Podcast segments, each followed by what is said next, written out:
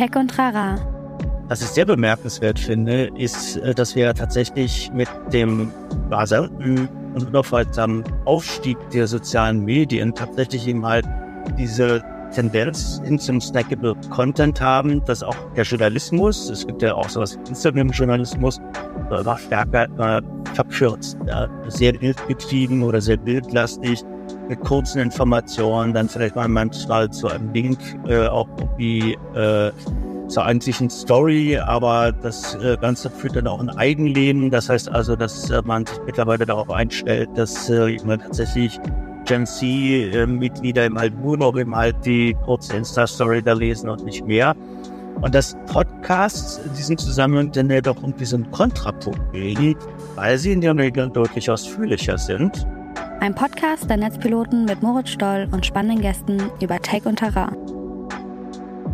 Herzlich willkommen zu Tech und Trara. Mein Name ist Moritz Stoll. Ich bin ja sowas wie der Moderator dieses Podcasts und unterhalte mich hier regelmäßig mit ExpertInnen aus ganz unterschiedlichen Bereichen und versuche rauszufinden, wie deren jeweiliges ExpertInnengebiet irgendwie funktioniert und welche Fragen man sich darin stellen muss und kann und welche Rolle Technologien darin spielen, damit ihr das nicht mehr machen müsst. Und diese Woche habe ich mich mit Professor Dr. Lutz Frühbrot unterhalten. Der ist Professor für Fachjournalismus und Unternehmenskommunikation an der Hochschule Würzburg-Schweinfurt und genau über diese Themen und auch die Schnittmenge dieser Themen haben wir uns in dieser Podcast-Folge unterhalten. Also was ist eigentlich die Aufgabe von Journalismus? Wie wird Journalismus dieser Aufgabe gerecht? Und wie ähm, kommen andere Formen der Kommunikation damit zusammen? Also wenn Unternehmen anfangen zu kommunizieren, was bedeutet das? Wie stehen oder welche, welchen journalistischen Auftrag können zum Beispiel so Sinfluencer erfüllen ähm, oder eben auch nicht? Und wie verhält sich das Ganze? Und wir machen auch noch einen kleinen Schlenker hin zu dem äh, Format Podcast und dessen ja, journalistische Qualität. Und ähm, für mich war das eine sehr spannende Folge, weil Lutz einfach aufgrund seiner Vita selbst als Journalist gearbeitet, eben sehr erfahren auch in der Unternehmenskommunikation und halt im Journalismus, also genau in diesem Grenzbereich, hat einfach ein sehr, sehr fundiertes Wissen, sehr, sehr viel Erfahrung in beiden Bereichen und äh, die habe ich nicht und da konnte ich sehr viel von profitieren und ich glaube, ihr könnt das auch, weil es einem einfach so ein bisschen klarer macht, was ist sozusagen, welche Rolle hat Journalismus bei all diesen ganzen Kommunikationsformen neben Marketing, neben Social Media, auf Social Media bla bla bla. Ne? Also wo steht da der Journalismus? Und das fand ich eben sehr, sehr spannend. Das war ein sehr angenehmes Gespräch und ähm, ich hoffe, ihr habt damit sehr viel Spaß. Und jetzt wünsche ich euch viel Spaß bei der Folge.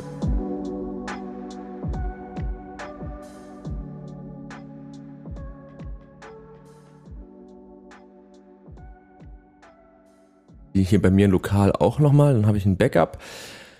Und dann würde ich sagen, herzlich willkommen zu Tech und Trara und vor allen Dingen herzlich willkommen, Professor Dr. Lutz Frühbrot. Schön, dass du da bist.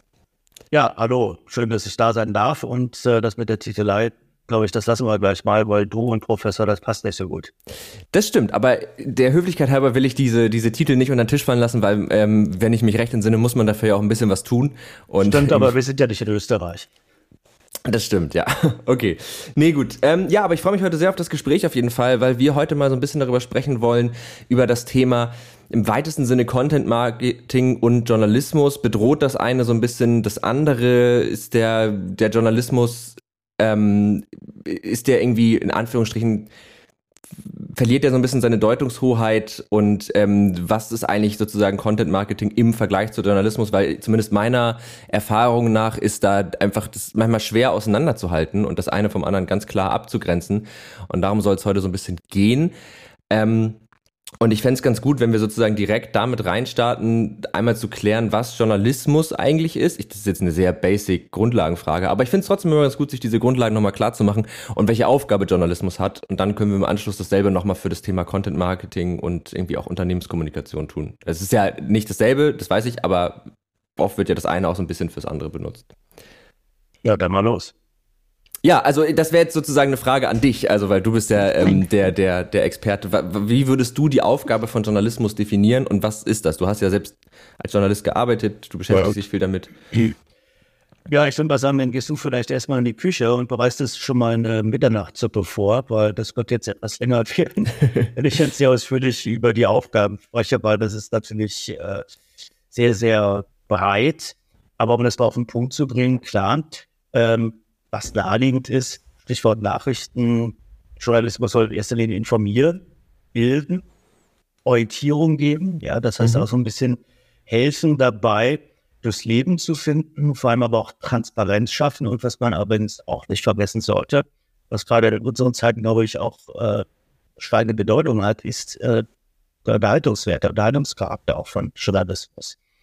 Und letzten Endes, und äh, das ist natürlich auch ein Bild, was in der Öffentlichkeit immer da ist, Kritik und Kontrolle ausüben. Mhm. Ja, also das heißt also als sogenannte vierte Gewalt drauf schauen, was in der Öffentlichkeit passiert, teilweise auch hinter den Kulissen passiert, das ausgraben und öffentlich machen, damit es zur Debatte gestellt werden kann. Da sind wir schon beim ersten Problembereich, wo man sagen könnte, hm, gerade in heutigen Zeiten, also dass Journalisten oftmals dann auch äh, ja, sich vielleicht sogar als Aktivisten äh, generieren. Mhm. Findest, findest du das richtig oder würdest du sagen, dass es geht so ein bisschen über den Aufgabenbereich des Journalismus? Weil ich, mir fällt es schwer, weil ich hatte immer lange diese klare Definition von, okay, es geht darum zu informieren und ähm, sozusagen diese, diese, diese vierte Gewalt führt sich indirekt oder wird indirekt dadurch ausgeübt, dass, dass einfach Transparenz geschaffen wird, wo sozusagen für normale Leute in sehr großen Anführungszeichen äh, diese Transparenz nicht immer gegeben ist. So habe ich das für mich immer definiert. Und in dem Moment, wo sich das irgendwie als Aktivismus begreift, habe ich das Gefühl, ver verliert das so ein bisschen dieses Indirekte.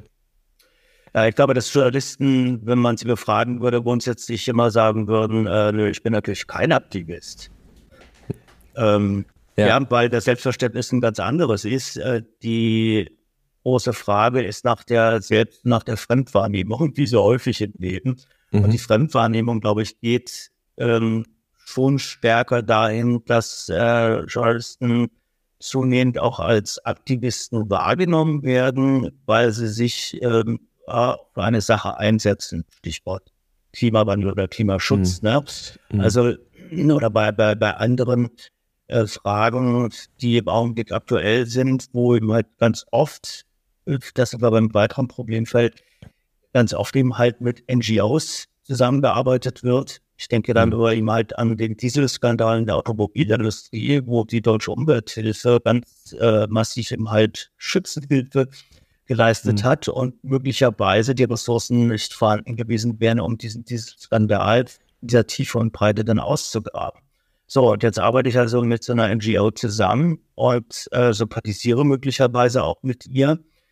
Und das kann dann dazu führen, dass ich eben halt eine bestimmte Wahrnehmung in der Gesellschaft, äh, in der Öffentlichkeit erzeuge. Abgewiss bedeutet dann natürlich auch immer Einseitigkeit. Mhm. Ja.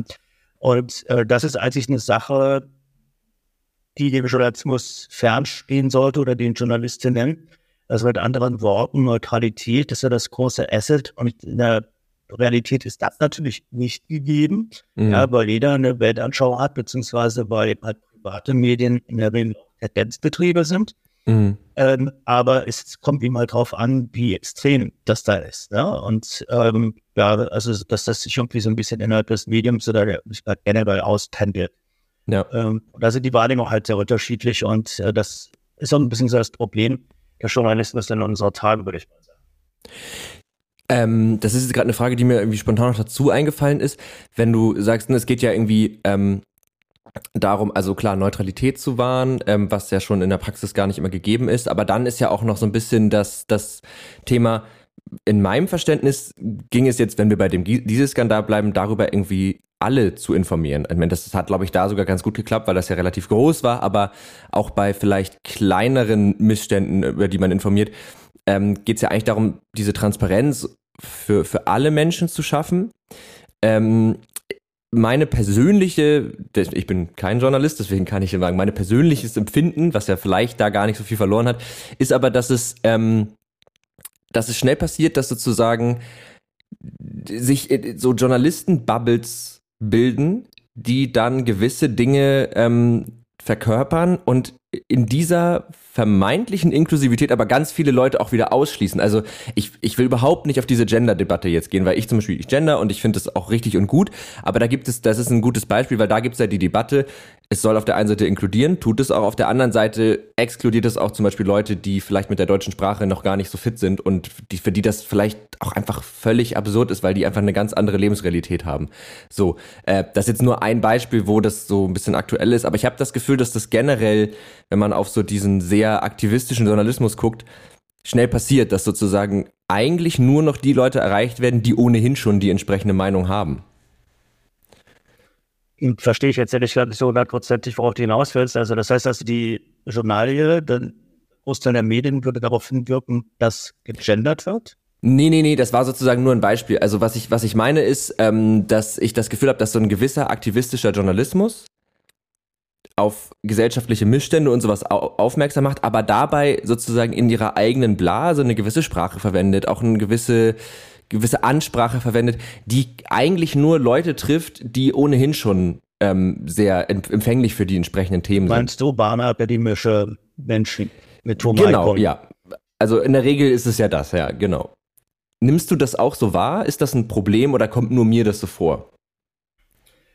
Ich, äh, Entschuldigung, ich glaube, man muss da so ein paar Dinge auseinanderhalten. Also erstmal möchte ich klarstellen, dass ich ein mhm. großer Fan eigentlich von investigativen also aufklärerischem Journalismus in der Dinge ans Tageslicht bringen, mhm. die ähm, eben halt äh, so immer nicht ans Tageslicht gekommen wären, wenn er nicht gefühlt worden wäre. Das mhm. ist eine ganz, ganz wichtige Aufgabe, die natürlich nur ein Bruchteil der Medien, auch der journalistischen Medien in Deutschland wahrnimmt. Ja, also mhm. das Investigativteam der Süddeutschen ähm, und äh, weiß ich eben halt auch äh, von einigen ARD und ZDF-Sendungen ähm, ja, Panorama und ähm, was wir da alles kennen.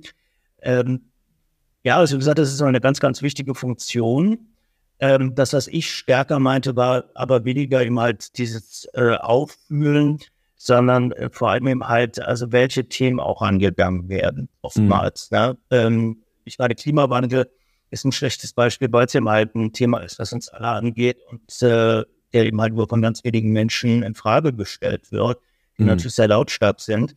Aber es gibt viele andere Themen, wie halt beispielsweise Identitätspolitik, ähm, ja, und, und so ein paar andere Geschichten, wo man dann halt äh, tatsächlich denkt, äh, das wird ganz gezielt in eine bestimmte Richtung getrieben. Man kann es ja mhm. auch sagen, also was im Grunde schlimm ist, also ich hatte jetzt im Grunde so eher auf den linken ähm, Journalismus angespielt, der, mhm. der sozusagen in Richtung Weltverbesserung geht.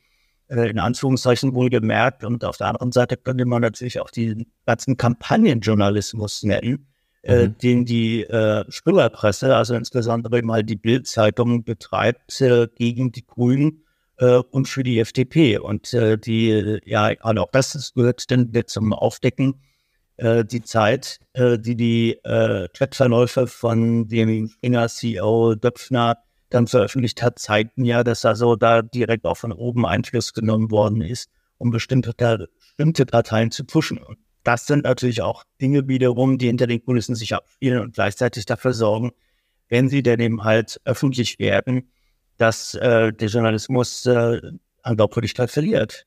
Mhm. Ja, genau. Also ich, ähm, ich wollte auch sozusagen auf diesen, auf diesen linken Journalismus also das, darauf spielte das auch so ein bisschen an, ähm, weil das sozusagen, ich auf das Gefühl dass da sozusagen eigentlich ja gute und wichtige Themen und Inhalte, investigativ oder auch nicht, verloren gehen dadurch, dass die Ansprache halt eben auch oft eine sehr linke ist, aber vielleicht Leute, die irgendwie ich weiß nicht, in Problemvierteln leben, in sozial schwachen Vierteln leben, für die ist das ja an sich oft auch wichtig und oder könnte das sehr, sehr wichtig sein, aber vielleicht erreicht es die einfach aufgrund von so sozialen Gegebenheiten einfach nicht, weil vielleicht einfach die Sprache eine andere, also nicht die, die Sprache im Sinne von Deutsch, sondern die Art zu sprechen so, ne? Und, ähm, und andersrum natürlich genauso. Also das gibt es natürlich irgendwie in beide Richtungen. Ähm, wie würdest du denn sagen, grenzt sich Journalismus von dem Wort Content ab. Also weil das ist ja jetzt gerade, wenn wir davon auch sprechen, dass vielleicht Journalismus auch gar nicht mehr nur, also ne, die, die, die Formate und Medien werden ja sehr viel diverser. Es gibt viele Outlets, viele Plattformen und da finde ich, wird es so ein bisschen schwer, das eine vom anderen abzugrenzen. Naja, Content ist ja im Grunde sowas wie ein generischer angelsächsischer Begriff für Inhalt schlechthin. Ja, also ja. in erster Linie sagen wir mal für textliche Inhalte, natürlich auch für Video und Audio. Ähm, aber äh, ich würde mal sagen, man könnte es vielleicht auch mit redaktionellen Inhalt übersetzen. Mhm. Aber redaktioneller Inhalt ist dann wiederum nicht journalistischer Inhalt. Ja. Ähm, bei Journalismus hat man immer eine Qualitätskontrolle, also dass im Regelfall zumindest äh, die Inhalte erstellt werden von Fachleuten, also die eine entsprechende Ausbildung haben, ein bestimmtes Instrumentarium und diesen Content eben halt nach bestimmten Regeln aufbereiten, wozu eben halt auch die schon genannte Neutralität äh, ja gehört, aber natürlich auch die Unabhängigkeit äh, des Mediums. Also es ist keine per se interessengeleitete Kommunikation. Also insofern mhm. würde ich sind, sind wir fast schon beim Content Marketing, mhm. ja, wo es ja darum geht im Wesentlichen, oder bei Public Relations im Allgemeinen, das ist aber einfacher deklariert. Eine Pressemitteilung ist als Pressemitteilung regelvoll mhm. erkennbar.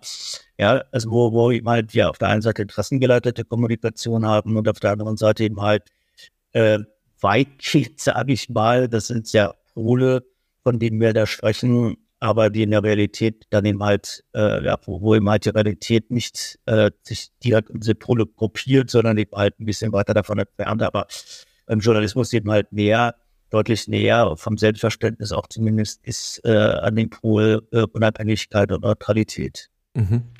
Okay, also wenn man sozusagen so ein Venn-Diagramm machen würde, dann gäbe es Content und ein, also journalistische, äh, journalistische Inhalte sind ja auch Inhalte, das heißt, die sind da drin, aber es gibt eben daneben ganz viel. Und ich glaube, da wird es auch oft schwierig, weil ich das Gefühl, es gibt dann viel daneben, was ein bisschen aussieht wie journalistische Inhalte, aber vielleicht durch die von dir eben gerade ja so benannten Kontrollinstanzen, Qualitätssicherungsinstanzen irgendwie nicht durchgegangen ist und dementsprechend vielleicht gar nicht immer unbedingt journalistische Inhalte sind. Und das wäre auch eine Frage, die mir gerade aufkommt.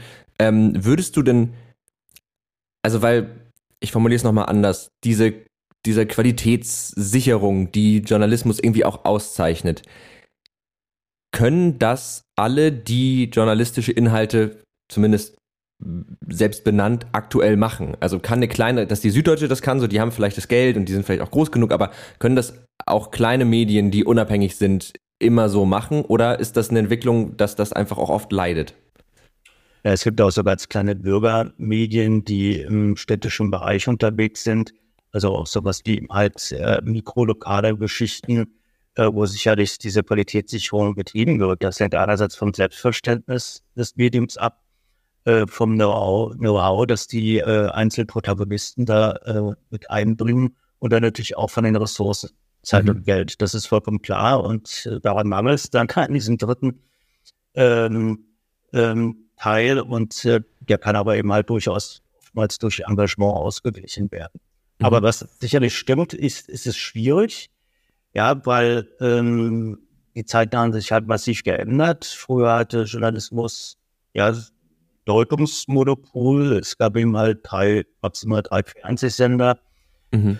Ja, äh, zu Beginn der 80er Jahre und, und die Tageszeitungen äh, die Lokale und dann eben halt äh, die paar überregionalen wie Welt, äh, Süddeutsche und FAZ. Äh, und das war es dann im Wesentlichen schon. Und die haben eigentlich bestimmt darüber, was äh, die Menschen, die große Mehrheit der Menschen erreicht an mhm. Informationen. Mhm. Und das ist ja heute ganz, ganz anders. Äh, da erzähle ich dir nichts Neues und äh, unseren Hörern natürlich. Na, also diese Vielfalt, diese Medienexplosion ist erdrückend man muss ja eher wegdrücken äh, mhm. und Informationen aussortieren.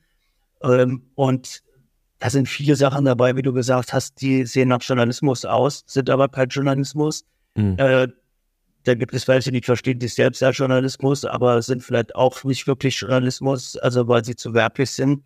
Äh, dann gibt es eben halt die klassischen Qualitätsmedien und dann gibt es eben halt, ja, also wie gesagt, viele, viele Dinge, wo wir halt unterscheiden müssen und wo ja in einem Zeitalter, äh, wo Markenbindung auch nicht mehr so eine große Rolle spielt. Ja, mhm. also dass ich also nicht täglich bei der Süddeutschen mich informiere.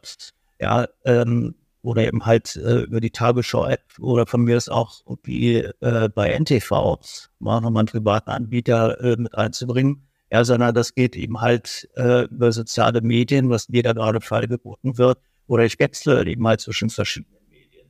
Mhm. Äh, und das macht das Ganze natürlich auch für die Konsumenten deutlich, deutlich schwieriger, sich da zu orientieren. Mhm. Was würdest du denn sagen, also ich weiß nicht, ob man das beantworten kann, aber was setzt sich durch? Also ist es sozusagen der Inhalt, der den Plattformen am besten in die Hände spielt, ist es letztlich dann doch einfach der beste Inhalt oder sind es die, die am besten mit aktuellen Themen irgendwie jonglieren können und sozusagen auf das ohnehin schon bestehende Interesse der, der Leute am besten eingehen können? Oder ist es eine Mischung von allem? Das kann natürlich auch immer sein. Ja, also ich glaube, das Problem ist, dass hier, dass, dass, äh, hier keine eindeutige Antwort möglich ist, weil das so unübersichtlich alles ist. Ähm, und es hängt sehr stark, glaube ich, auch von den Zielgruppen ab. Mhm. Ja, was, was die möchten, was für ein Informationsbedürfnis die haben, ob die überhaupt und was wir Journalismus am Hut haben. Mhm. Ich unterstelle mal, dass das bei bildungsferneren Schichten dann tatsächlich eher so ist, dass äh, sie mehr Unterhaltung möchten und mhm. eher grundkornig informiert werden möchten. Im Gegensatz vielleicht zu halt höheren Gebildeten. Äh, das ist aber auch natürlich eine Frage von, von Einkommen oder von sozialer Zugehörigkeit äh, bin ich eher, was ich der, der junge dynamische Manager-Typ oder bin ich eher wie ein klassischer Bildungsbürger. Es ist eine Frage des Alters, weil sich mhm. Jüngere natürlich deutlich, deutlich anders informieren, als es eben halt bei den äh, älteren Semestern, sage ich mal, äh, der Fall ist. Mhm. Das ist das eine. Und das andere ist dann wiederum, das waren wir jetzt sozusagen auf der Nachfrage, auf der Konsumentenseite. Mhm. Und auf der Angebotsseite sind es natürlich einerseits die starken Inhalte, auf der anderen Seite ist es alles eine Frage der Vermittlung heutzutage. Also ja. ich werde mal so ein kurzes Beispiel geben darf. Gerne. Ähm, Im Lokaljournalismus äh, haben wir auch so ein bisschen das, was ich als äh, Netflixisierung des Lokaljournalismus bezeichne. Also das ist sehr viel stärker KPI getrieben, also Key Performance Indicator getrieben. Mhm. Also was bedeutet das? Also äh, dass dort Geschichten sehr viel stärker eben halt aufbereitet werden, wie sie geklickt werden zum einen, also vom Publikum. Und das andere große Kriterium, also ist, ähm, wie viele Digital-Abos in Folge einer Story abgeschlossen mhm. Ja, also da hat sich ja extrem was gewandelt schon. Ähm, ja, also das bedeutet, wie lange, also wie oft wird das geklickt, wie lange bleibt der, die Leserin eben halt äh, auf den Text drauf und so weiter und so fort. Mhm. Und äh, es geht natürlich dabei, wenn man möchte, dass halt viele Werbeanzeigen auch beispielsweise geschaltet werden, darum dann auch, deswegen spreche ich hier von Netflix. Also es wird nicht mehr die ganz eine große Geschichte auf der Seite 3 gebracht, äh, die ellenlang ist, super tief recherchiert ist, sondern das wird filetiert. Ja, und ja. das wird eben halt in mehrere Einzelteile aufgeteilt und teilweise wird das gar nicht von vorne bis hinten als Serie durchgeplant, sondern so ein Stück ja, wird dann eben halt äh, genommen, äh, mal recherchiert, dann wird das veröffentlicht und dann guckt man mal, was passiert, welche Reaktionen kommen da, mhm. ähm, was für Kommentare beispielsweise, Interaktion spielt bei der Vermittlung auch wieder eine ganz große Rolle, äh, was für Kommentare kommen da und in welche Richtung könnte sich die Story bewegen. Das heißt also interaktiv super, also das heißt, die Leserschaft äh, darf auch äh, sich damit einbringen und insofern auch mitbestimmen, mhm. in welche Richtung so eine Geschichte geht. Das ist einerseits, finde ich, sehr positiv. Auf der anderen Seite ist es natürlich auch ein bisschen tricky, äh, weil natürlich die Schwarmintelligenz äh, ja nicht immer so treffsicher ist. Genau, also das, das, ja, das heißt also, wenn ich das versuche mal äh, in meinen Worten zusammenzufassen, ist, ist das Problem, dass sozusagen sich die, das, was erzählt wird, mehr nach dem richtet, was gehört wird und weniger nach dem, was vielleicht auch erzählt werden sollte. Also gar nicht so, das ist gar nicht so, das ist was abgebildet wird, sondern ah, das wird viel gelesen, also gehen wir da noch tiefer rein, obwohl vielleicht und dadurch fallen vielleicht an einer anderen Stelle Themen hinter den Tisch oder kriegen nicht die entsprechende äh, Aufmerksamkeit, die sie vielleicht verdient hätten. Auf der anderen Seite ist es natürlich irgendwie auch cool, wenn man sozusagen diese diese Diversifizierung hat, dieses es gibt viele unabhängige Geschichten, nenne ich es jetzt mal, die irgendwie parallel existieren und, und man findet sozusagen auch irgendwie ein Stück weit die Sachen, die für einen als Konsument dann auch wieder relevant sind. Also wenn mich jetzt gewisse Themen einfach Sport, ist jetzt irgendwie ein doofes Beispiel vielleicht, aber interessiert mich jetzt nicht so, aber irgendwie Wirtschaft oder so, dann habe ich irgendwie finde ich bei meinem Medium sozusagen die passenden, wie bei Netflix halt auch. Ne? Ich, Netflix ist ja nicht ein Streaming-Anbieter für Comedy, sondern da gibt's halt Comedy, Thriller und alles Mögliche und ich kann mir halt das raussuchen, was mir gefällt. Genau so ist es. Mhm. Um mal beim Lokaljournalismus zu bleiben. Äh, die Gefahr ist natürlich, also was beispielsweise sehr groß nachgefragt sind, sind so Gastrokritiken. Mhm. Wenn irgendwo ein neues Café eröffnet, wie ist das? Was bekommt man da? Ja, wie ist der Service? Mhm. Äh, die sind ja Öffnungszeiten und, und, und. Ne? Klar, durchaus wichtiges Thema. Andererseits, also braucht man nicht zwangsläufig, äh, was ich noch heute von Journalisten dafür, um das zu bewerten. Nee. Ähm, das andere Medien für, klar, wenn man sagt, das ist unabhängig, äh, mhm. dann ist das gut. Aber solche Sachen werden eben halt viel stärker geklickt oder auch belesen, als das eben halt ist bei Sachen, die ein bisschen komplexer sind und im Stadtrat beispielsweise diskutiert. Aber da sind dann mhm. teilweise auch Sachen dabei, sagen wir mal, wenn es um den äh, Straßenbahnausbau in einer mittelgroßen Stadt geht, äh, die extrem relevant sind, die aber eben halt oftmals dann nicht sofort als so relevant erkannt werden. Mhm. Ja. Äh, oder noch ein anderes Beispiel, also äh, hier ganz konkret äh, aus, aus meiner Stadt Würzburg, mhm. ähm, wo tatsächlich eben halt ähm, so, so Berichterstattung ähm, die im Hauptmedium ähm, was sich über die queere Community so gut wie gar nicht stattfand. Und dann kam eine junge Journalistin und äh, hat das also gegen die Skepsis äh, der alten weißen Männer durchgesetzt. Und siehe da, es wird tatsächlich angenommen. Ne? Mhm. Also es ist, eine, es ist einfach auch eine Nachfrage da. Das wäre ihm halt vor 30 Jahren nicht möglich gewesen, weil äh, diese Medienresonanzanalysen äh, ja, wie sie heute eben halt über diese Scoreboards, äh, die diese Redaktion hat, äh, erfolgen, nicht, äh, einfach nicht möglich. Ich habe mich ja. so an diese Zeiten noch ähm, als, als Journalist, wo das dann äh, gerade aufkam, äh, Anfang der Tausender Jahre, also so 2010, wo dann so sogenannte Reader-Scans vorgenommen worden sind. Mhm. Also das heißt also, da haben dann also Zeitungsleser dann so ein Gerät bekommen von äh, so einem Schweizer Marktforschungsinstitut, äh, wo die dann eben halt, äh, wo dann eben halt untersucht wurde, eben halt, wo bleiben die Augen eben halt besonders dann haften dran, mhm. äh, welche Artikel werden auf einer Seite am meisten gelesen und so weiter und so fort. Also diese sehr, sehr archaisch äh, wirkt das Ganze. Ähm, also damals so modern, wenn man sich anschaut, was innerhalb von, von eben halt knapp 20 Jahren da passiert ist. Ne? Und heute ja. kann man das alles super auswerten. Man muss bloß eben halt, wie du gerade gesagt hast, aufpassen, dass äh, tatsächlich dich eben halt äh, alles nur Nachfrage getrieben ist. Die Aufgabe des Journalismus, wie wir schon gesagt haben, ist tatsächlich auch Orientierung zu geben äh, und eben halt auch Geschichten auszugraben, die halt äh, vielleicht mal äh, nicht so schön sind ne? ja. und ähm, äh, nicht nur Unterhaltung sind. Ich habe gerade so eine These im Kopf. Ähm, ich weiß nicht, ob die, ob die gut ist, aber ich versuche sie mal zu formulieren. Ähm, wenn ich das jetzt so mir durch den Kopf gehen lasse, was wir gerade besprochen haben, dann kann man irgendwie sagen, dieses, diese, diese Wandlung zu einem eher nachfragegetriebenen Journalismus, KPI-getriebenen Journalismus, ist weder gut noch schlecht. Sie ist ja einfach erstmal da. Und meine These wäre jetzt, dass das dann sehr gut ist, wenn die, die die Medien machen, in Anführungsstrichen kleingeistiger sind als das Publikum. Das heißt, im Publikum ist mehr Nachfrage nach Diversität, gesellschaftlichem Wandel und so weiter da, weil sich dann sozusagen die, die die Medien machen, die vielleicht in dem Bild irgendwie gerade oben stehen, danach richten müssen aus wirtschaftlichen Gründen und sozusagen Informationen in die Gesellschaft sickern, die wichtig sind und die sonst verloren gegangen wären.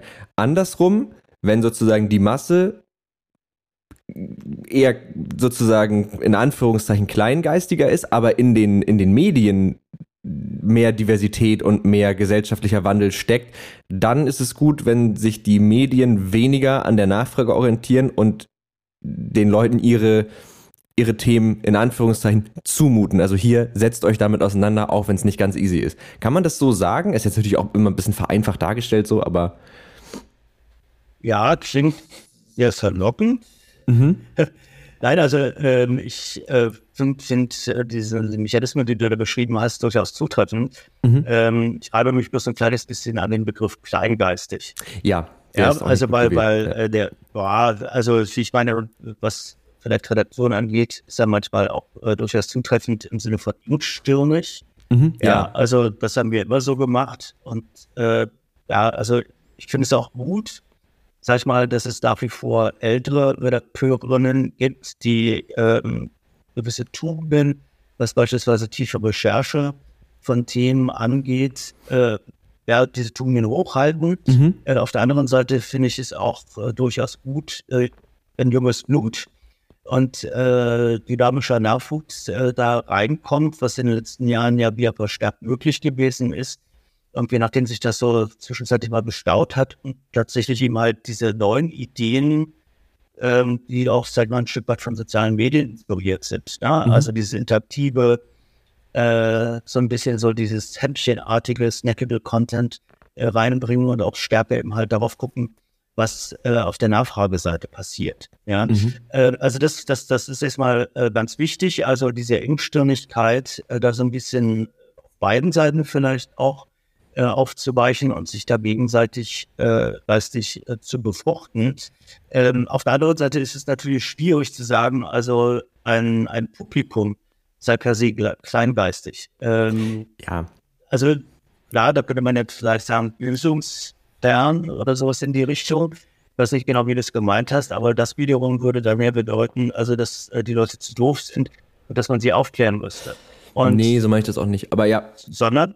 Ähm, ich ich meine das mehr so, dass ähm, sich mit gewissen Themen auseinanderzusetzen, tut ja immer ein bisschen weh oder kann auch mal anstrengend sein.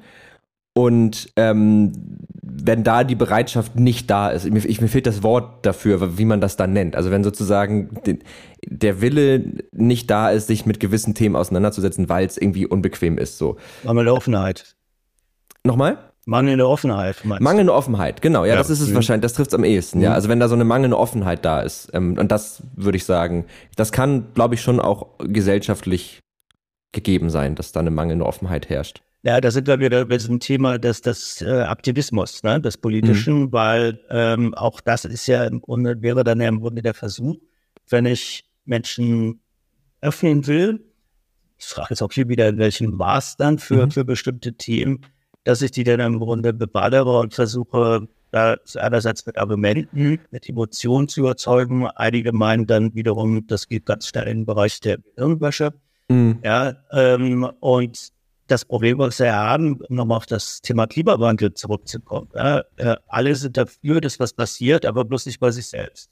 Ja. Ja, und besonders, weil viele sind da sehr äh, beharrend auf, auf dem Gegenwärtigen. Ja, die wollen weiterhin ihr Schnitzel essen, Flugzeug verreisen und ihr Auto fahren, möglichst noch ihren SUV.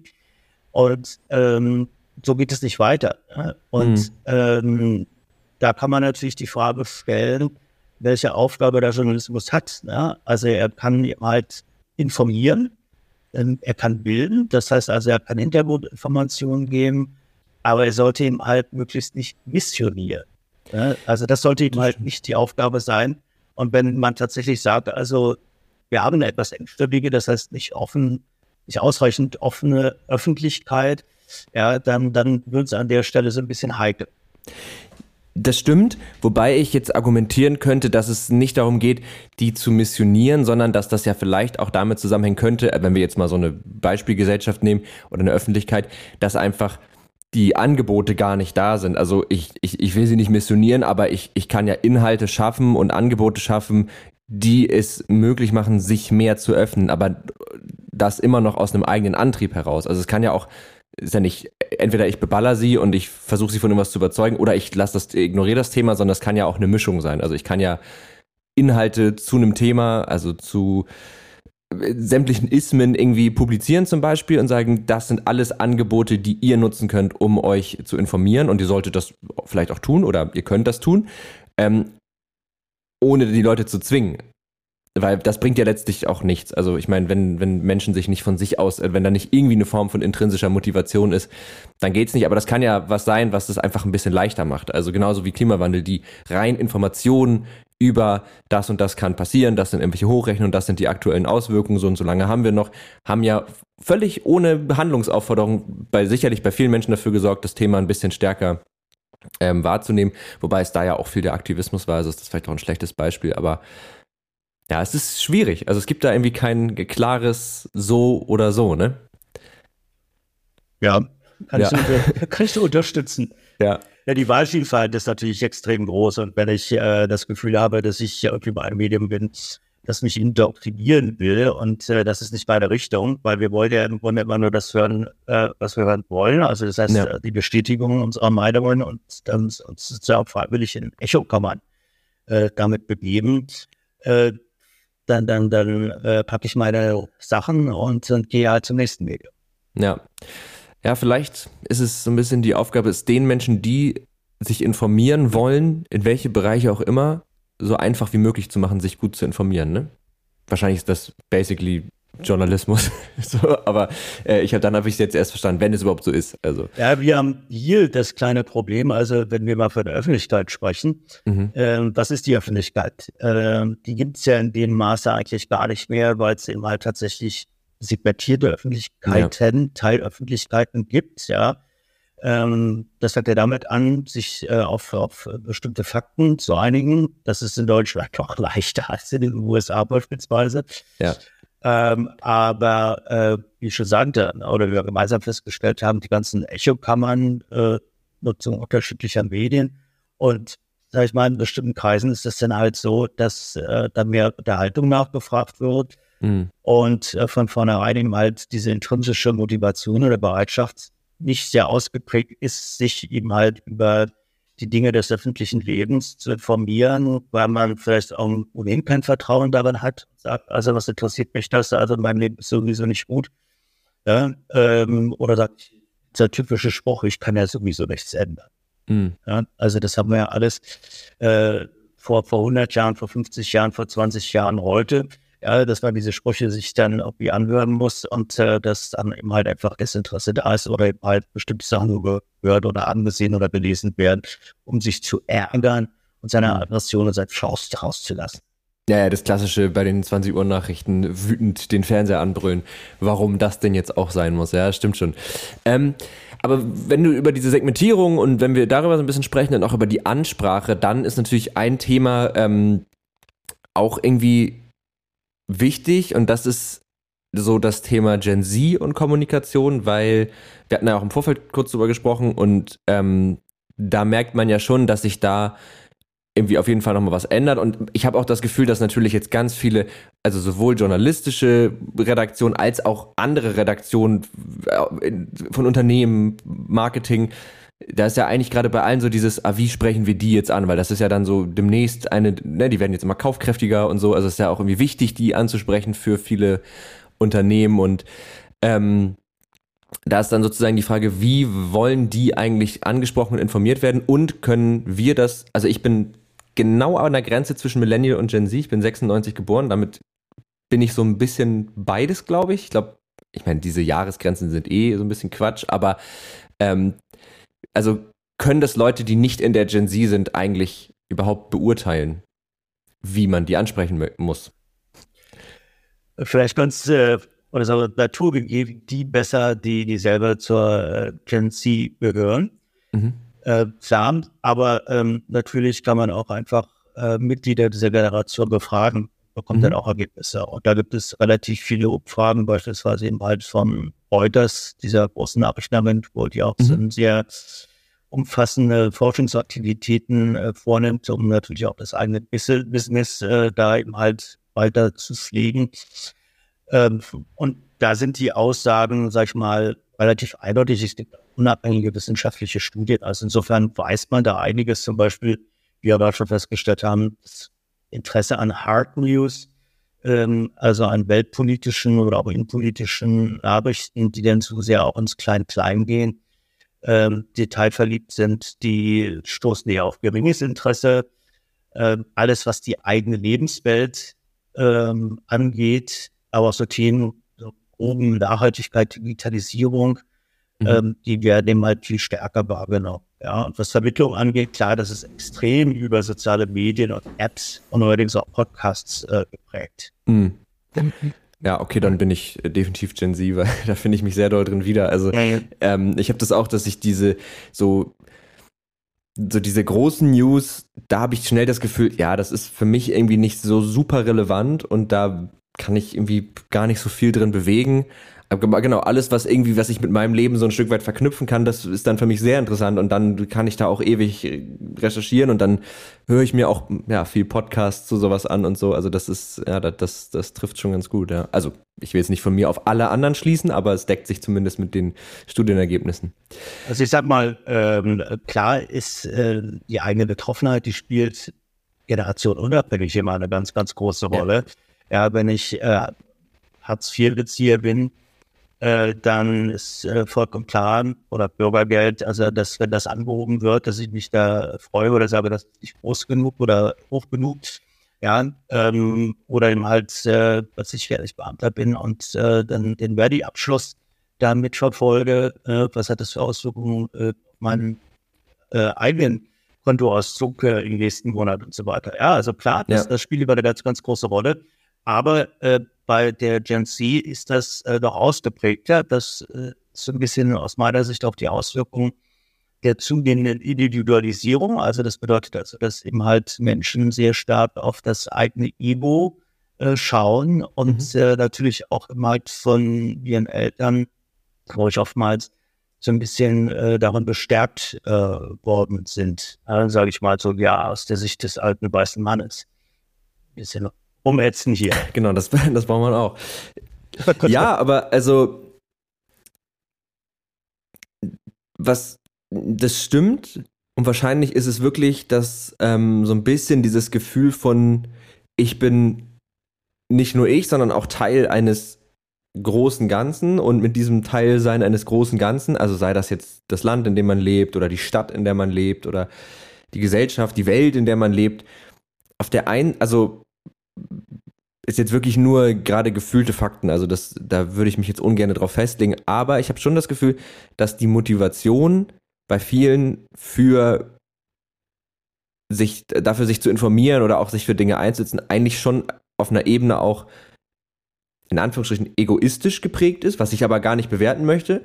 Ähm, also wenn wir jetzt diesen ganzen Aktivismus für Klimawandel nehmen, da geht es ja auch darum, seine eigene Zukunft noch, was auch völlig fein ist. Also das meine ich jetzt gerade gar nicht negativ.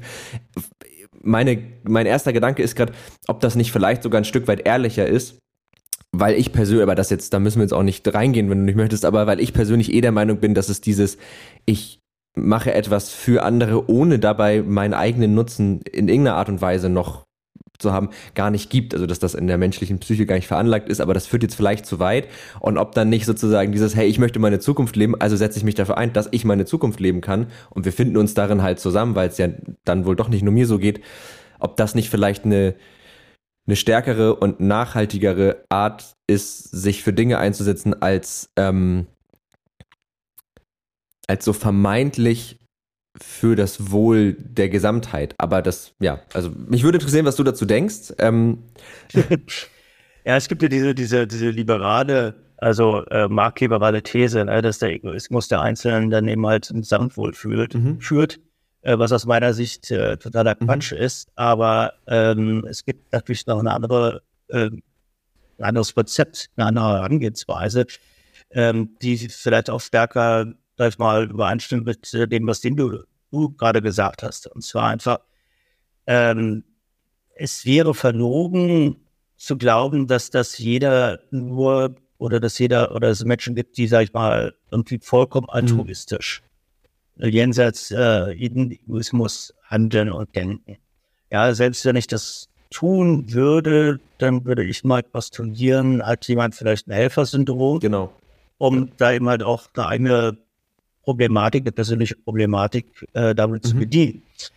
Äh, aber ich will auch gar nicht so, so in die Untiefen der Psychoanalyse da äh, einsteigen. Das könnte andere vielleicht mhm. besser äh, oder auch sozialpsychologisch argumentieren. Aber worauf ich hinaus wollte, war da der kurzer Sinn, dass äh, tatsächlich eben halt äh, das vollkommen legitim ist, das eigene Anliegen äh, da einzubringen und vorzubringen und äh, dass er auch eines äh, sein kann, das durchaus im Einklang mit äh, einem kollektivistischen genau. Ansatz genau. oder einem kollektivistischen Anliegen oder Mut äh, einsam steht.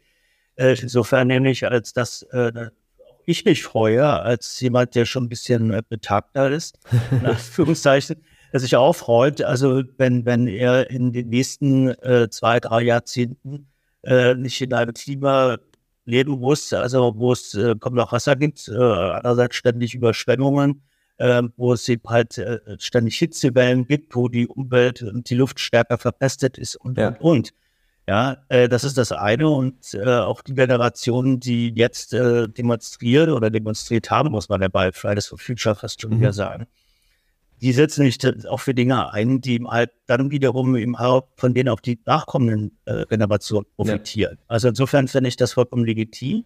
Und um nochmal die Brücke dann also zum äh, Medienkonsum zu schlagen, das haben wir natürlich auch bei Gen Z positiv feststellen kann, ist tatsächlich, dass äh, darüber, über das, das Nachhaltigkeits- und Klimathema doch wieder auch eine gewisse Politisierung mhm. stattgefunden hat.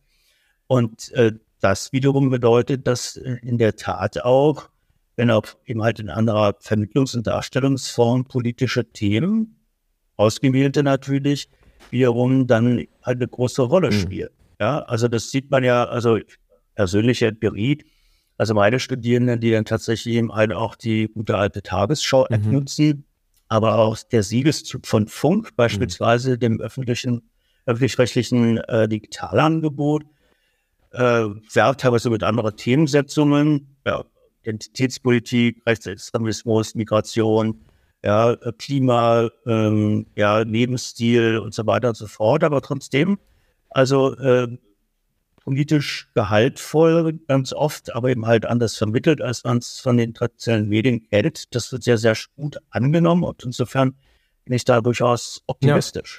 Ja, ja ich glaube, da kann man auch sehr optimistisch sein und ich finde ich finde es auch einfach spannend, also dies, diese Entwicklung, und ich meine, die ist, würde ich sagen, auch viel, also in meiner Lebensspanne passiert. Also als ich klein war, waren Medien noch ganz anders. Ich meine, ich habe sie natürlich auch noch ganz anders wahrgenommen, ja, aber ähm, diese, genau, also wie du schon gesagt hast, diese zunehmende Diversifizierung, diese Segmentierung, auch die Darreichungsform, also Plattform TikTok äh, hat durchaus auch sehr, sehr gute äh, journalistische Angebote. Ähm, oder da gibt es gute journalistische Angebote, so muss man es, glaube ich, formulieren. Ähm, und ich glaube, was halt, was halt genau das Schwierige ist, ist wahrscheinlich in diesem Wust dann halt nicht auf Dinge zu sehr äh, in Anführungsstrichen reinzufallen, die den Anschein waren, sie wären eben auch eine ZDF-Info Post, der, der sehr, sehr gut äh, recherchiert ist in der Regel und Quellen mit angibt, ähm, sondern halt einfach von irgendeinem Sinfluencer oder was auch immer ähm, irgendwie dargereicht. Und da zum Beispiel, das fand ich ganz spannend, äh, ich weiß nicht, ob du Salwa Humsi kennst, die ähm, ist, ist eine Journalistin, die ähm, moderiert dieses 13 Fragen. Das ist so eine, genau.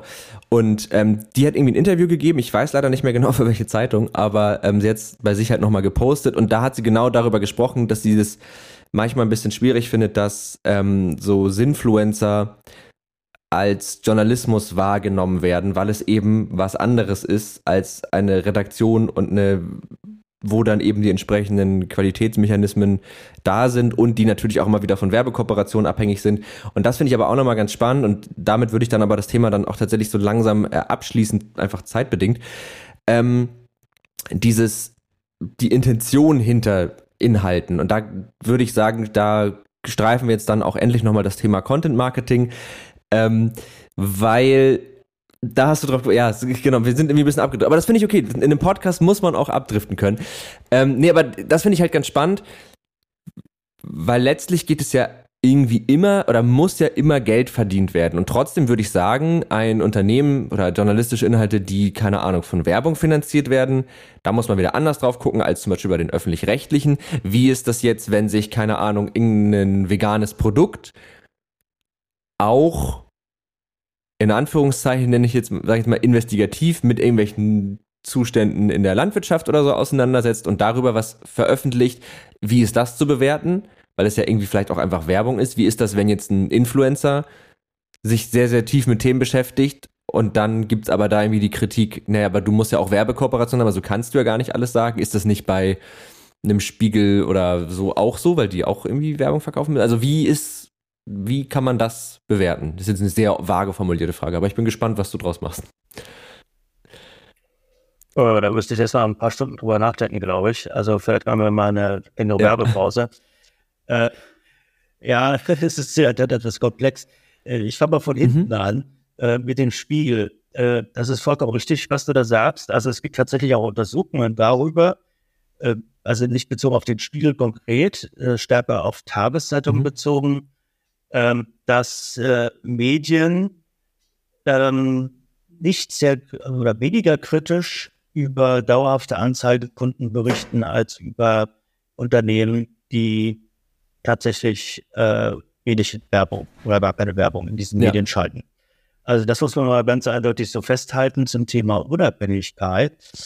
Ähm, was man vielleicht noch ganz stark sagen sollte, ist, dass aber grundsätzlich, ähm, weil das immer in der Diskussion Content Marketing, Influencer, auch noch zwar unterschiedliche Sachen, aber trotzdem interessengeleitete Kommunikation äh, versus eben halt weitgehend unabhängige Kommunikation, also dass das Medienunternehmen jetzt zunächst mal ein ganz anderes Selbstverständnis haben. Also das heißt, sie sind im Regelfall jenseits der rechtlichen auch unter mhm. Medien. Da ist es immer, ja, die sind auch dann Gewinn interessiert, klar, und wollen viele Anzeigen schalten oder viele Abos verkaufen. Äh, mittlerweile ist es übrigens so, dass äh, der ganz große Teil der Einnahmen Abos mhm. generiert wird, also beim Vertrieb und nicht beim Anzeigen, weil die zu den Hightech-Diesen Google und Meta größtenteils ins anderen Online-Medien mhm. gewandert sind. Also das ist nur nebenbei. Aber die vom Selbstverständnis her sagen, wir trennen das. Also das heißt, die Redaktion macht ihr Ding und äh, die Anzeigenabteilung macht wiederum mhm. ihr Ding. Ja? Und das wird, glaube ich, stärker, zumindest deutlich stärker durchgehalten, als das eben halt bei Influencern der Fall ist oder eben halt äh, auch ähm, bei Unternehmen, die, die Content Marketing betreiben. Also es gibt ja tatsächlich da auch Corporate Publishing Modelle, das ganz wenige wirklich noch wissen, äh, dass, äh, was ich, nehmen wir mal also ein großes Transportunternehmen der Personenbeförderung, ja, ein, ein Medium betreibt, äh, ein, ein Kundenzeitschrift, mhm. wenn man so will, äh, ob die nun gedruckt oder digital ist, und äh, das eine Agentur übernimmt und diese Agentur dafür dann aber zuständig ist, wiederum äh, das Ganze mit Anzeigen mhm. zu befüllen und einen nicht wesentlichen Teil seines Umsatzes eben halt, oder ihres Umsatzes Agentur damit macht, eben halt äh, Anzeigen da zu platzieren. Ne? Also äh, insofern ist das dann fast schon so wie ein Kostenau, dann kann man nicht so ganz eindeutig sagen, ein Unternehmen, das im Transportbereich ja, der Personenbeförderung äh, unterwegs ist, äh, würde dann sozusagen automatisch nur Inhalte bringen, die nicht über die Konkurrenz gehen. Klar, tendenziell nein. Ne? Aber es ist, ich würde damit sagen, es ist relativ komplex. Und ich möchte mal einfach aber trotzdem unterstellen, dass ein Unternehmen, das beispielsweise vegane Produkte vertreibt, keine Investigativrecherchen vornehmen würde. Ähm, grundsätzlich nicht äh, weil es nicht das Selbstverständnis ist, dass es ein anderes als, also es ist ein Informations- und Ratgeber Selbstverständnis äh, bei Unternehmen als äh, anderen Unternehmen, sage ich mal, was da noch an die Pfade zu pinkeln. Mhm. Ja, das ist nicht in der DNA drin. Das funktioniert nicht. Also mit anderen Worten, ähm, Content Marketing kann keine investigativen oder Aufgaben der Kritik und Kontrolle übernehmen. Das, das ist per se so. Das können vielleicht Influencer teilweise ein bisschen stärker mhm. machen. Aber ja, also bei mir geht immer so ein bisschen die Klappe runter. Also wenn ich äh, weiß, äh, dass die mit Werbung ihr Geld verdienen. Ähm, das ist ein grundsätzliches äh, Problem, weil die ja auch Werbung anders mhm. machen. Machen die ja innerhalb ihrer Videoclips äh, oder ihres äh, Insta-Posts äh, und nicht sozusagen zusätzlich da auch zusätzlich, wenn es bei YouTube ist, na, also dann, dann auch wie so ein äh, vorgeschalteter Clip oder sowas äh, oder dazwischen drin.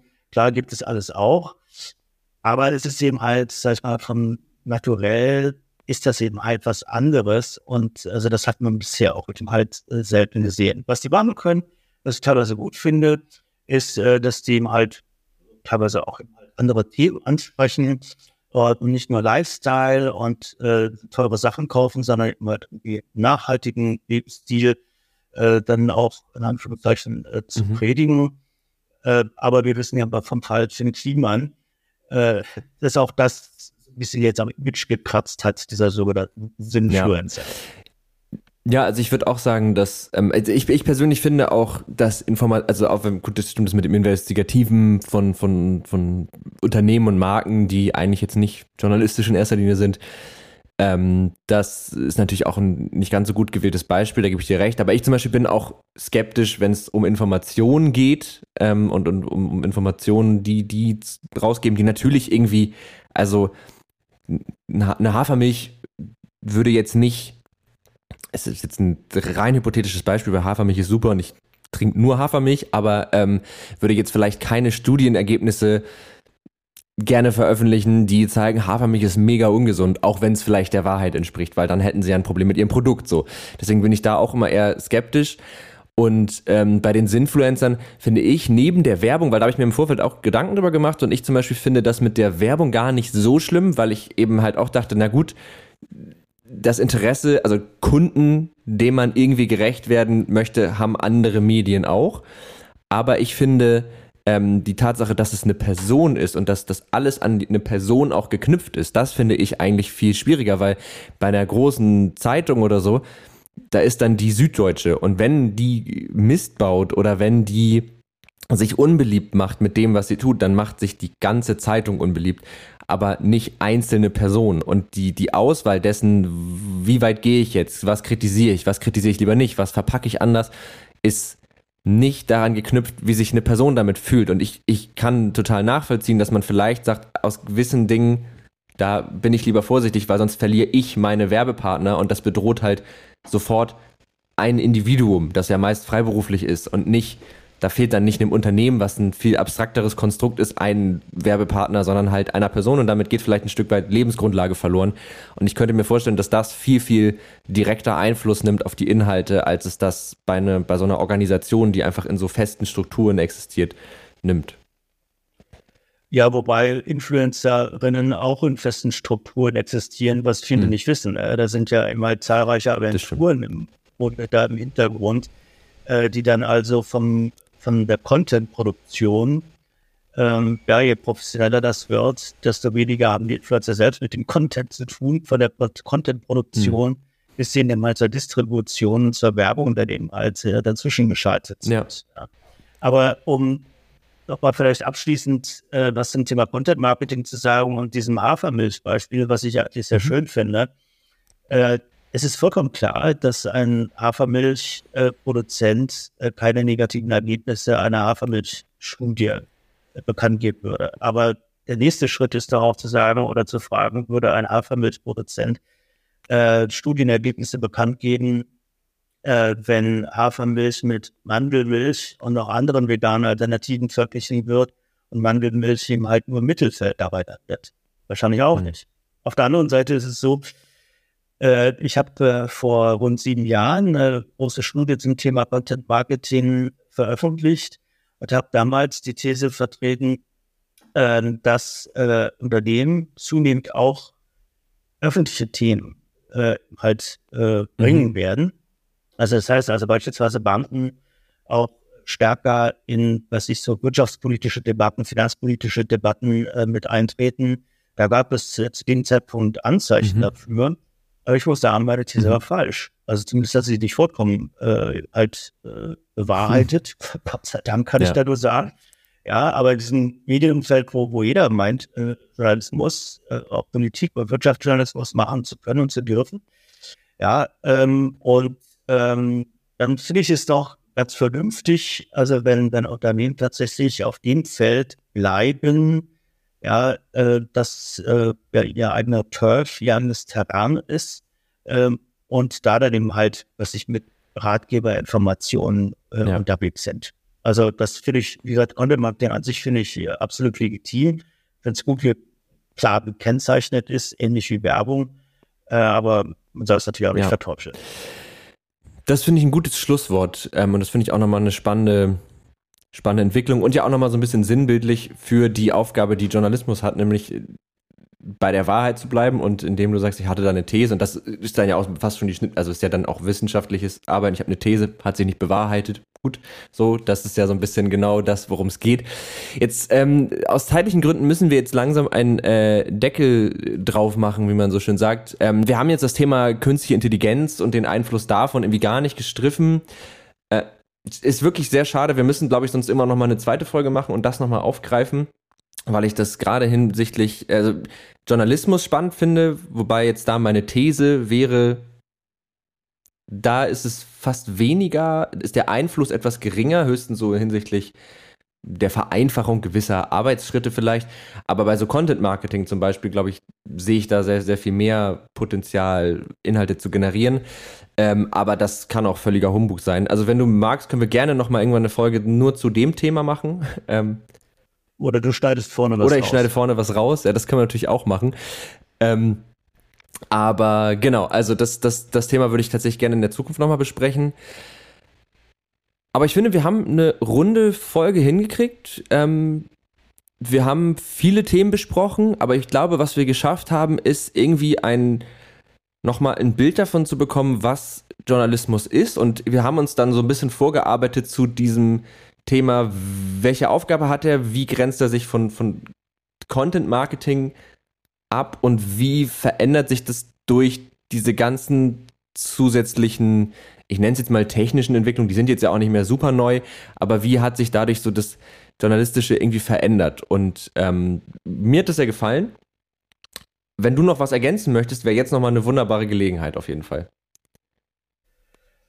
Ja, also das Vergnügen war ganz meinerseits, aber wie gesagt, wenn wir jetzt hier zu ChatGPT noch einsteigen würden, dann würde das wahrscheinlich noch mal eine ja. Stunde dauern äh, oder zumindest eine Viertelstunde. Und äh, das wollen wir unseren Zuhörern nicht zumuten, weil heutzutage ja die Aufmerksamkeitsspanne relativ gering ist. Bei Podcasts wohlgemerkt ist ja deutlich äh, ausführlicher. Darüber haben wir nicht gesprochen. Ähm, was ich auch übrigens finde, das vielleicht nur als mhm. Schlusswort oder als Ergänzung. Ähm, was ich sehr bemerkenswert finde, ist, äh, dass wir tatsächlich mit dem rasanten und unaufhaltsamen Aufstieg der sozialen Medien tatsächlich eben halt diese Tendenz in zum snackable Content haben, dass auch der Journalismus, es gibt ja auch sowas wie Instagram-Journalismus, mhm. immer stärker äh, verkürzt, ja, sehr bildgetrieben oder sehr bildlastig, mit kurzen Informationen, dann vielleicht mal manchmal zu einem Link äh, auch irgendwie äh, zur eigentlichen Story, aber das äh, Ganze führt dann auch ein Eigenleben. Das heißt also, dass äh, man sich mittlerweile darauf einstellt, dass äh, man tatsächlich Gen Z-Mitglieder im halt nur noch im halt die kurze Insta-Story da lesen und mhm. nicht mehr.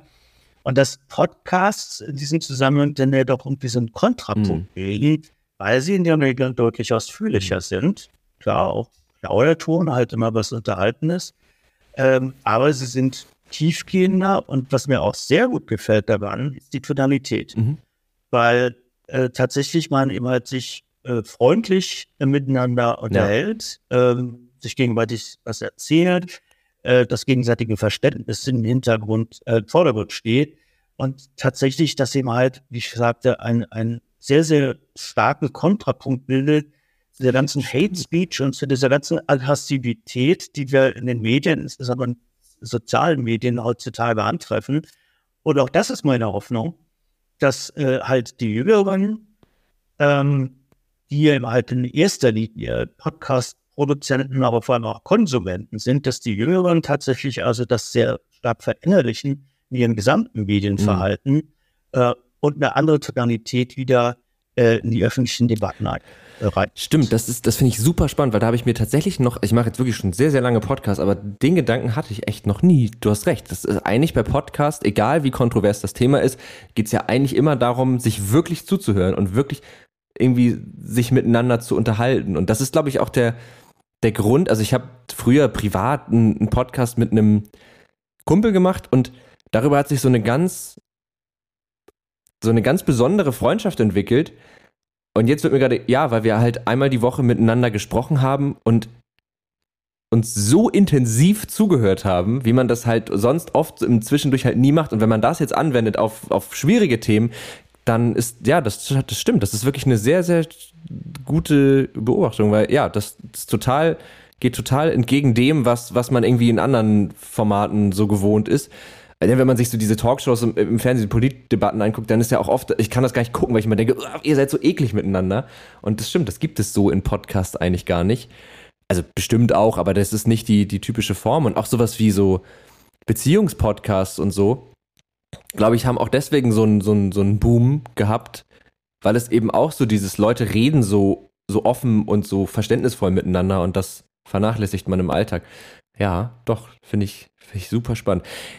Ähm, jetzt habe ich doch noch einen, einen Gedanken gerade gehabt. Ach so, genau. Und ich glaube, dass, dass diese Länge nichts, also alles gesagt ist ja ein wunderbares Beispiel, so sechs Stunden Podcast ich glaube halt, was Podcasts wirklich können, ist, die haben halt nicht diese Aufmerksamkeitskonkurrenz, die Instagram und YouTube und so haben. Ne? Also weil du kannst es halt einfach bei so vielen Sachen nebenbei machen. Du kannst es beim Sport hören, du kannst es beim Putzen hören und dadurch haben die so ein bisschen dieses Battle um Aufmerksamkeit einfach ausgetrickst und gesagt haben, wieso, nö, du kannst ja alles machen und dann hörst du uns einfach zu dabei, ja. Spielt sicherlich eine Rolle. Äh, wobei also da der Konkurrenzkampf auch ein bisschen stärker geworden ist, weil jetzt mittlerweile also fast jeder äh, D- oder Ex-Prominente dann auch tatsächlich ja. seinen eigenen Podcast machen muss und äh, der Markt hier natürlich aufgeschwemmt wird. Ja, das, das ist äh, vollkommen klar. Trotzdem, also es ist ja mal so, dass jedes Medium, das hat man das ja auch noch nicht angesprochen, so seine eigene Art der Vermittlung ja. hat. Ja, und äh, das ist sozusagen in der DNA des Podcasts ja. drin, dass äh, äh, man sich da nicht anschreit, ja, ähm, sondern eben halt vernünftig miteinander redet. Manchmal ein bisschen lustiger, manchmal ein bisschen ernsthafter, äh, manchmal eben halt ein bisschen oberflächlicher, tiefgründiger. Mhm. Ähm, zumal, ne, wenn man die Kopfhörer auf hat äh, und den anderen hört, ähm, was so eine gewisse Intimität mhm. auch erzeugt. Also beim Gespräch der, der, der Menschen, die da miteinander reden, im Podcast, aber auch wenn man selbst eben halt äh, den Kopfhörer einsteckt oder äh, überzieht äh, und in der Straßenbahn mhm. sitzt, ja, dann wird vollkommen andere Welt darüber. Das stimmt, ja. Weißt du, tolle Sache. Ähm, ja, wo, ich, wo ich denke, tatsächlich, also, ähm, das ist was, was äh, eine sehr schöne Medienentwicklung nach vielen Medienentwicklungen der letzten Jahre, ja. die ich eher mit einer gewissen Skepsis äh, betrachte. Das stimmt.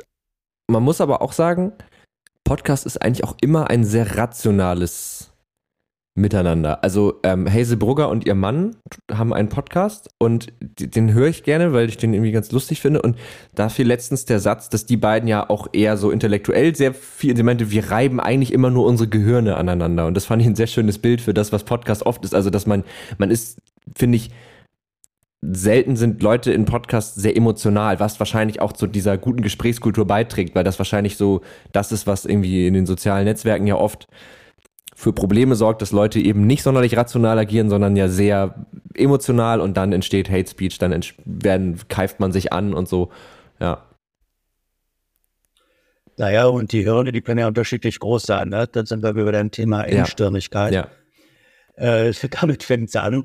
Aber ich finde, es stimmt schon, ne? das, das äh, Medium ist äh, rationaler, weil man sich eben halt zuhört und dem man über längere Zeiten, ein paar Minuten, äh, wenn der andere redet, dann auch mal selber abschalten muss. Und das ist halt ganz lustig. Ich hatte vor ein paar Monaten mal auch längeren Essay in der Süddeutschen Zeitung darüber gelesen, dass das Zuhören so mhm. aus der Mode geraten ist. Ja, dass also heutzutage generationunabhängig man kaum noch fähig ist, äh, andere Menschen etwas länger zuzuhören.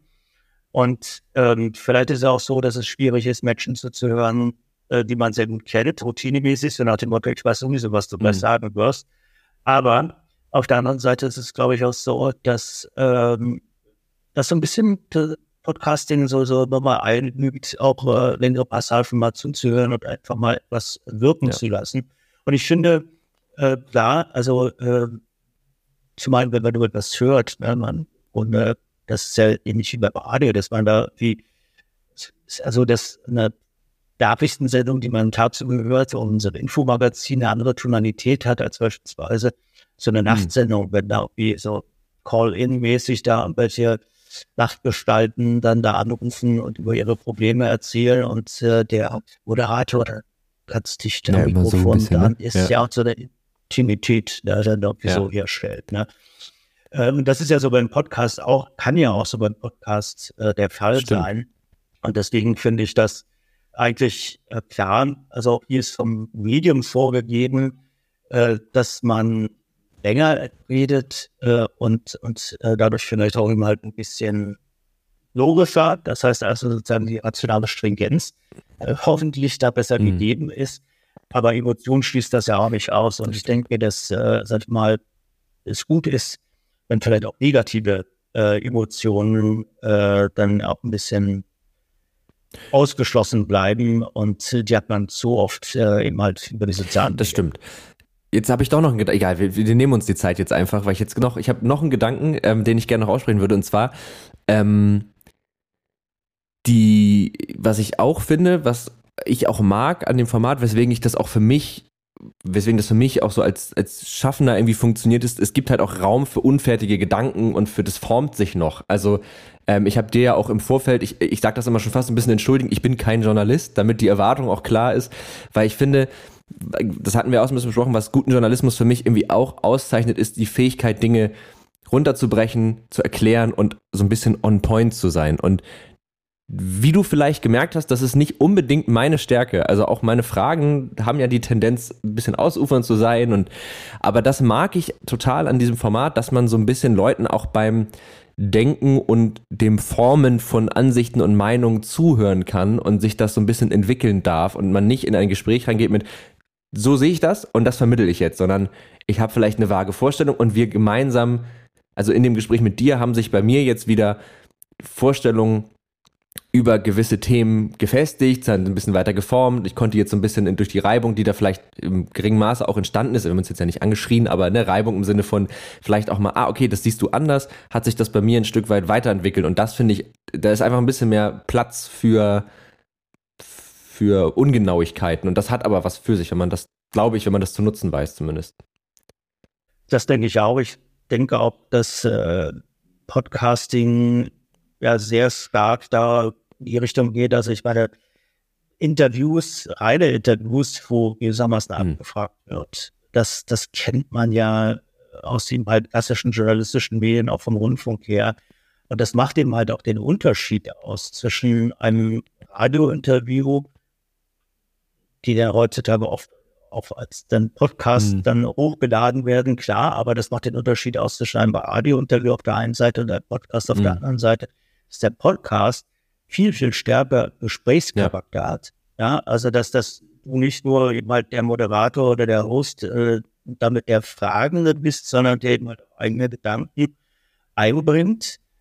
Ja, und äh, dann tatsächlich eben halt im Sinne einer parasozialen äh, Aktion dann der Hörer, die Hörerin sagen kann, okay, ich stimme er dem zu, er dem, nein, das ist ein guter Gedanke, ach, das ist ein schlechter Gedanke oder ja. äh, zwei Quatschnasen, zwei Quatschköpfe, die da miteinander irgendwie ähm, in den Stoff da im halten nur äh, und so lauter Sinnlosigkeiten austauschen. Ich gehe da jetzt mal ganz schnell ja. raus. Das bleibt ja, ja. überlassen, aber im Regelfall sollte es hoffentlich nicht so sein.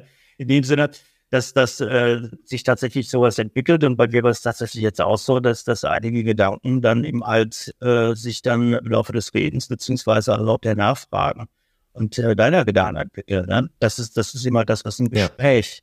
Ausmacht. Genau. Ne? Das gegenseitige Zuhören und diese Offenheit tatsächlich auch Gedanken des anderen aufzunehmen, zu wägen, zu prüfen und tatsächlich auch zu sagen, ja, da ja, ist was dran. Genau.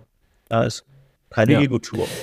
Mensch, da haben wir doch nochmal einen richtig schönen Metateil ans Ende gesetzt. Das finde ich sehr gut, dass wir sozusagen über das Format Podcasting dann uns da nochmal drin verweben konnten. Äh, ver verweben? Verwoben? Rein verwebt haben, egal. Äh, die Formulierung lassen wir einfach hinten liegen.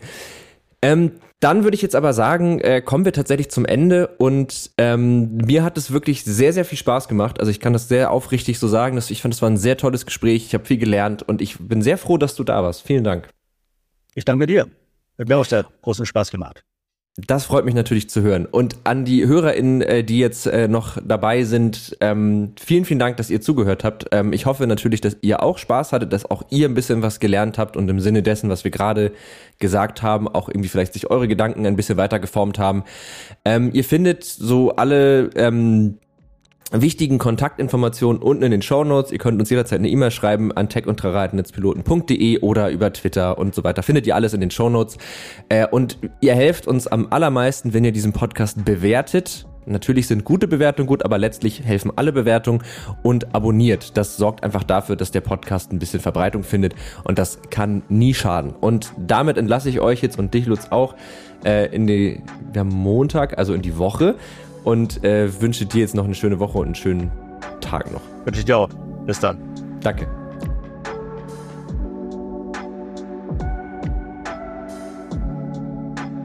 Tech und Trara. Ein Podcast der Netzpiloten mit Moritz Stoll und spannenden Gästen über Tech und Terrain.